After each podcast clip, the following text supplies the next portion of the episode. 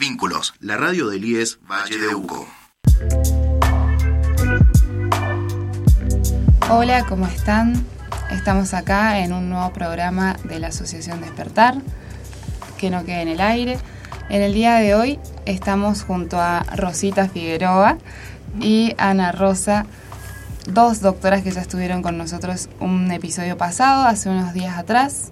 Y en este caso vamos a hacer especial hincapié en lo que tiene que ver con la Semana del Parto Respetado, que eh, inicia el 16 de mayo y finaliza el 22, es decir, que la semana pasada finalizó, pero nosotros le vamos a dar una, un seguimiento a esta importancia y a lo esencial que tiene el derecho a la semana del parto respetado.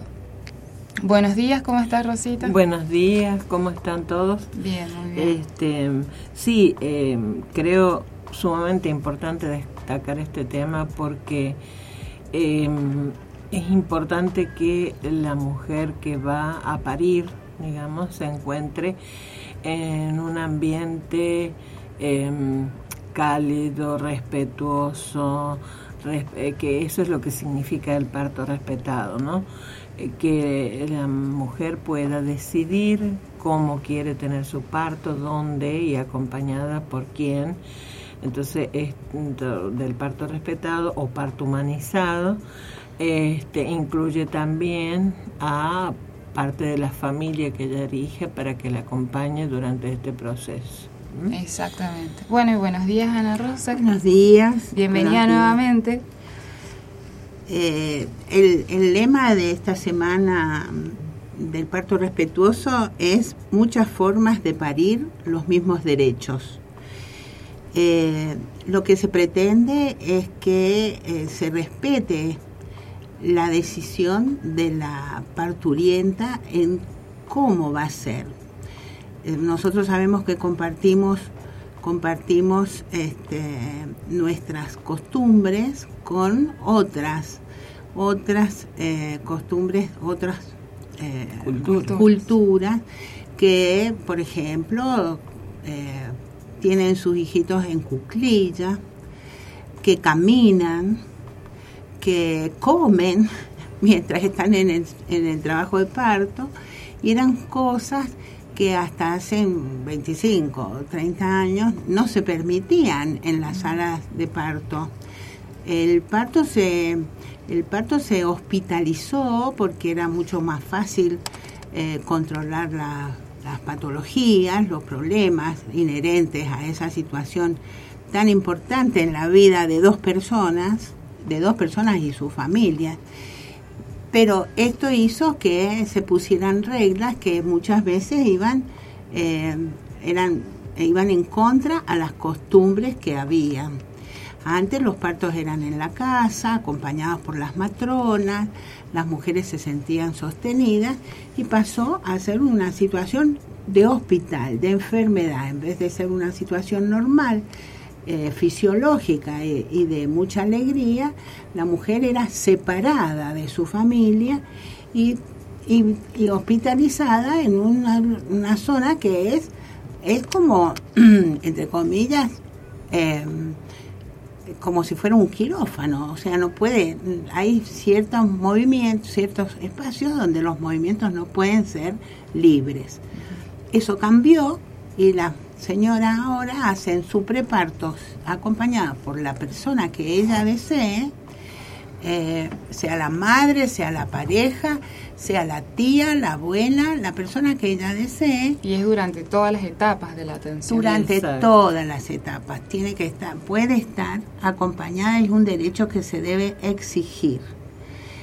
Hasta, también hasta hace un tiempo el médico decidía si era por cesárea, si era vaginal, si cómo iba a ser, la postura, era en posición de decúbito con las piernas eh, abiertas, flexionadas y abiertas, y hoy en día se puede hacer sentada, se puede hacer eh, boca abajo. Ah, hubo una moda del parto en el agua que yo no estoy de acuerdo porque implica algunas situaciones difíciles en el caso de atender el bebé con problemas, pero también eso se puede hacer. Claro que justamente esto de, de, institucionalizar el parto surgió a partir de que los países querían disminuir la mortalidad materna y la mortalidad infantil, pensando que institucionalizar el parto era lo más adecuado. Pero a lo largo del tiempo se, se este, experimentó, digamos, distintas situaciones que hacían que realmente no sea lo más adecuado, porque no se respetaba la mujer ni y había una cierta violencia eh, obstétrica con esto del, del, del Un autoritarismo. Exactamente. Se habla de violencia eh, digamos, de forma figurada. Figurada, porque era como un autoritarismo, usted tiene que hacer esto. Después se decían algunas cositas por ahí este, que podían ofender en una situación de mucho dolor, mm. de muchos nervios, porque el que, el que ha pasado por un parto sabe que es un, el dolor es el dolor que se considera más fuerte de la naturaleza.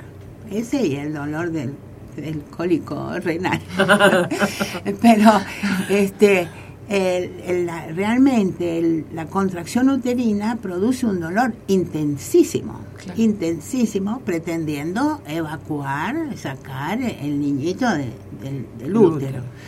Y, y bueno, eso hace bastante que se, muchos años, como 30 creo yo, que se puso en campaña en todos los en todas las, eh, en todas las instituciones donde se atendían para que la, la señora estuviera cómoda, que estuviera calentita si hace frío, fresca si, hace, si es el tiempo estival, y bueno. Tener eh, alivio a ese dolor, ¿no? porque el dolor este, implica, eh, el dolor, si a uno le agarran la manito y le dice ya se va a pasar, por ahí no se pasa, pero es diferente. Exacto. Es la compañía. Es diferente. y otra de las cosas que se trata de no hacer es la episiotomía, que es el tajito que se hace en el periné para que la, el, orificio de salida sea más complaciente. Se ha dejado de rasurar el pubis eh, que se hacía porque era, implicaba otra agresión, entre comillas y, y se ayuda, eh, o sea, se, se le deja a la mamá que ella saque el bebé mm. sostenida por su por su pareja. No se habla ya de padre eh, masculino, sino sostenida por su pareja o por la persona que ella elija. Exacto. y bueno, eso tiene que, que, ver con el contacto piel a piel, ¿no? Con y el contacto piel a piel tiene más años. El contacto piel a piel tiene más de 50 años, como 60, que se comprobó que es fundamental tanto para la mamá como para el bebé el contacto piel a piel, porque dentro de la cabecita del bebé, de la mente, esa información, no hay una, hay una continuidad, la piel de él continúa con la piel de su mamá. Entonces inmediatamente se lo pone, se lo prende al pecho para la gratificación de la succión y para iniciar ese vínculo temprano que es tan importante. Y además porque la, succión del bebé hace que el útero se contraiga y así disminuye la hemorragia posparto, ¿no? Eso mm. también es importante este eh, prenderlo al bebé muy muy claro y el, inicio de la lactancia materna que después es un una etapa más que primordial, ¿no? Y el derecho también, la mujer tiene derecho a ser informada sobre la importancia de la lactancia materna. Esto, esto debería ser ya en los controles prenatales, que la mujer vaya preparando sus mamas para amamantar, pero sí es importante el sostén para que el inicio de esa lactancia, de esa relación nueva sea, sea exitoso. Eh, cuando veníamos, eh, hablábamos recién con Rosita antes de entrar, hablábamos de que idealmente, idealmente, el nacimiento debería ser en, la, en, la, el domicilio. Mm. En muchos países que tienen una, una tasa de natalidad baja, el que se traslada es el equipo de, que va a atender el parto.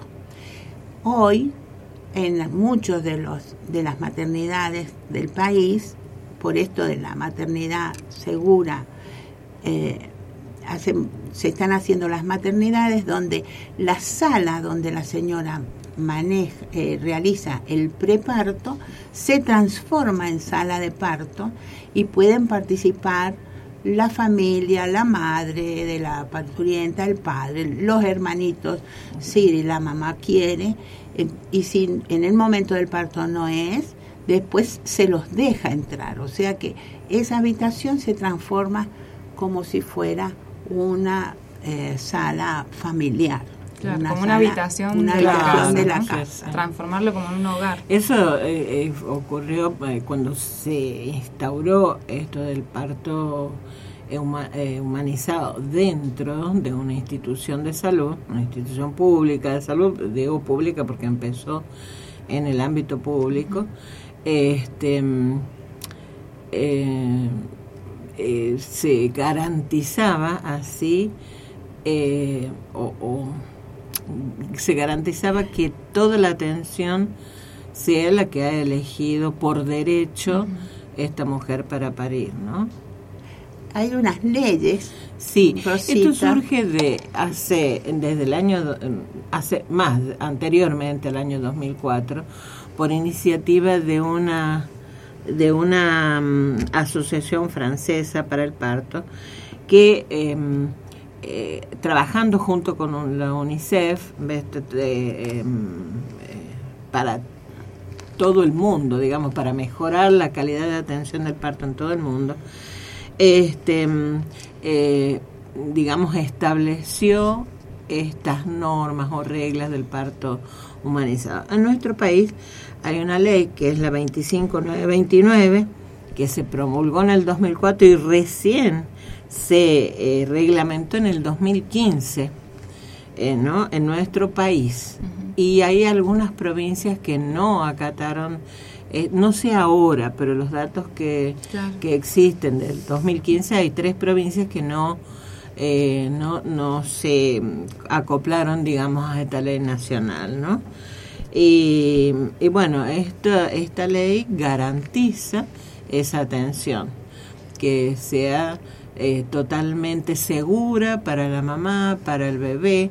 Este, estar dentro de un ámbito hospitalario garantiza también que si el, el parto se complica, como puede pasar en- a último momento, complicarse el parto, está cerca de un servicio de neonatología que le puede brindar La la, mejor mejor. atención al recién nacido o una complicación para la madre, también estando en un ámbito hospitalario es mucho más, eh, eh, tiene más posibilidades de una atención adecuada, ¿no? Exacto. La ley que nombró Rosita es la ley nacional, pero hay una ley provincial que es la Sí. 8130. Que nuestra ley, Nuestra ley. que, Ujú, que esa es de Mendoza. Es de Mendoza. y yo quisiera agregar que hay un sitio eh, del gobierno provincial, eh, eh, del Departamento de Maternidad e Infancia, un sitio, un link que es www.salud.mendoza.gov.ar eh, barra dependencias barra maternidad e infancia barra publicaciones barra parto respetado donde las personas se pueden informar Exacto. Sí. Y pueden entrar y ahí pueden, incluso hay eh, un número de teléfono que Sí. son para consultas. Que lo lo pasamos también, es 261-424-1872 o 261-424-2281. Esos son ambos espacios en los que uno puede tener eh, acceso a comunicarse, informarse, incluso llamar y, y ante cualquier duda poder este, sacar Claro, yo quiero también acotar, eh, digamos que este eh, esta esta ley no solo garantiza, o sea, también incluye, digamos, el- la decisión de la mujer de usar o no este anestesia, por ejemplo, para controlar el dolor o no, eso es importante también que se respete las parte, las este, connotaciones culturales, como habló este, Ana, em, eh, la religión también se debe respetar. Claro, no, da, no dar lugar a ningún tipo de ningún diferencia tipo de con diferencia. respecto a discriminar, también, ¿no? porque esa es otra. Sí, sí, sí. Bien. Y, Y eh, bueno, yo quiero cerrar diciendo Sí. que estas son las nuevas ciudadanías, nuevas ciudadanías entre comillas, porque cuando se empieza con los derechos eran de- realmente derechos más políticos, más civiles, en, eh, de que los estados no podían, entre comillas, explotar o, o- o maltratar a, los, a las personas que vivían, los gobiernos los- los- en, en- en determinado territorio. Pero con el tiempo van apareciendo nuevas necesidades y esas nuevas necesidades son nuevos derechos. Donde hay una necesidad, hay, una Hay un dere- derecho. hay un derecho. Eso yo pensé que era un pensamiento mío, pero no, lo No, dijo eh, Evita sí. Perón, este, Eva Duarte de Perón.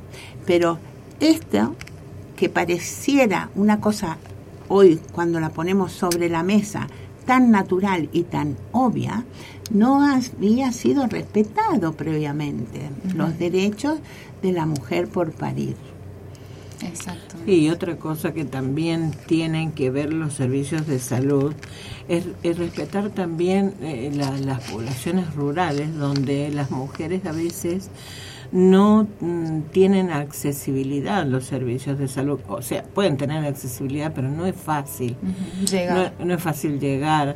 Entonces, creo que los equipos de salud, porque lo importante de todo esto para que la mujer esté informada y pueda tomar decisiones, es que se la acompañe desde el momento preconcepcional, brindándole información sobre los métodos anticonceptivos, cuál quiere elegir, que también es un derecho y mm, eh, acompañarla durante todo el proceso de la gestación con los controles correspondientes, garantizando que eh, ese bebé está en muy buenas condiciones y la mamá también como para elegir un parto natural, ¿no? Este, eh, y la implementación de las cesáreas son realmente cesáreas de urgencia cuando se complica. Bien. Bueno, con estos dos mensajes de ambas doctoras, eh, vamos a cerrar nuestro segmento del día de hoy. Agradecemos a nuestra audiencia de todos los martes y de, la- de cada semana. Eh, nos encontramos la próxima, siempre por la FM Vínculos. Nos vemos.